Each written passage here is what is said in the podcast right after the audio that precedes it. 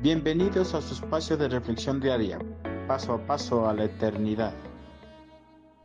No caigamos en la tentación. Cuando alguien está pasando por una situación difícil, nos compadecemos de ellos y con la mejor de las intenciones nos acercamos para tratar de alentarlos. Pero a veces nuestras intenciones son infructíferas, pues las palabras que pronunciamos no son las que necesitan en esos momentos adversos, ya que no hemos pasado por una situación similar y no comprendemos lo que realmente están atravesando. Nadie puede compadecerse realmente de alguna otra persona a no ser que haya pasado por una experiencia parecida. En este mundo, los cristianos que luchan diariamente contra las tentaciones piensan que nadie les puede entender pero el escritor de la carta a los hebreos afirma que existe alguien que entiende sus debilidades y se compadece.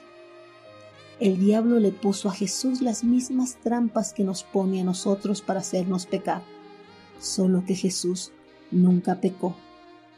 Por eso, Él puede entender que nos resulta difícil obedecer a Dios.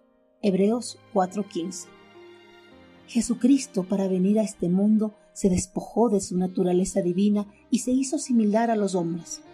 Jesús, en su naturaleza humana, compartió las mismas experiencias que el resto de la humanidad. Él padeció hambre, sed, frío, dolor, enfermedad, tristeza, soledad y muchas otras características propias del hombre. Además, el maligno le puso las mismas trampas que al resto de los hombres para hacerlo caer y pecar contra Dios Padre. Pero a diferencia del resto de los hombres, Jesús nunca cayó en las redes del maligno, más bien permaneció firme en la voluntad de su Padre.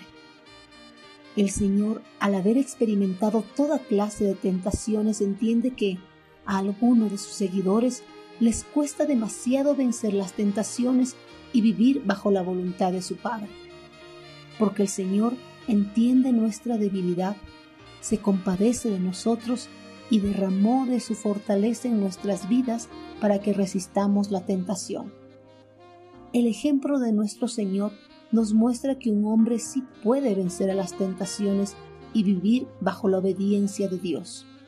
La próxima vez que nos enfrentemos a las trampas que nos ponga el maligno, no nos dejemos vencer, tomemos la fortaleza de nuestro Señor y permanezcamos firmes bajo su voluntad.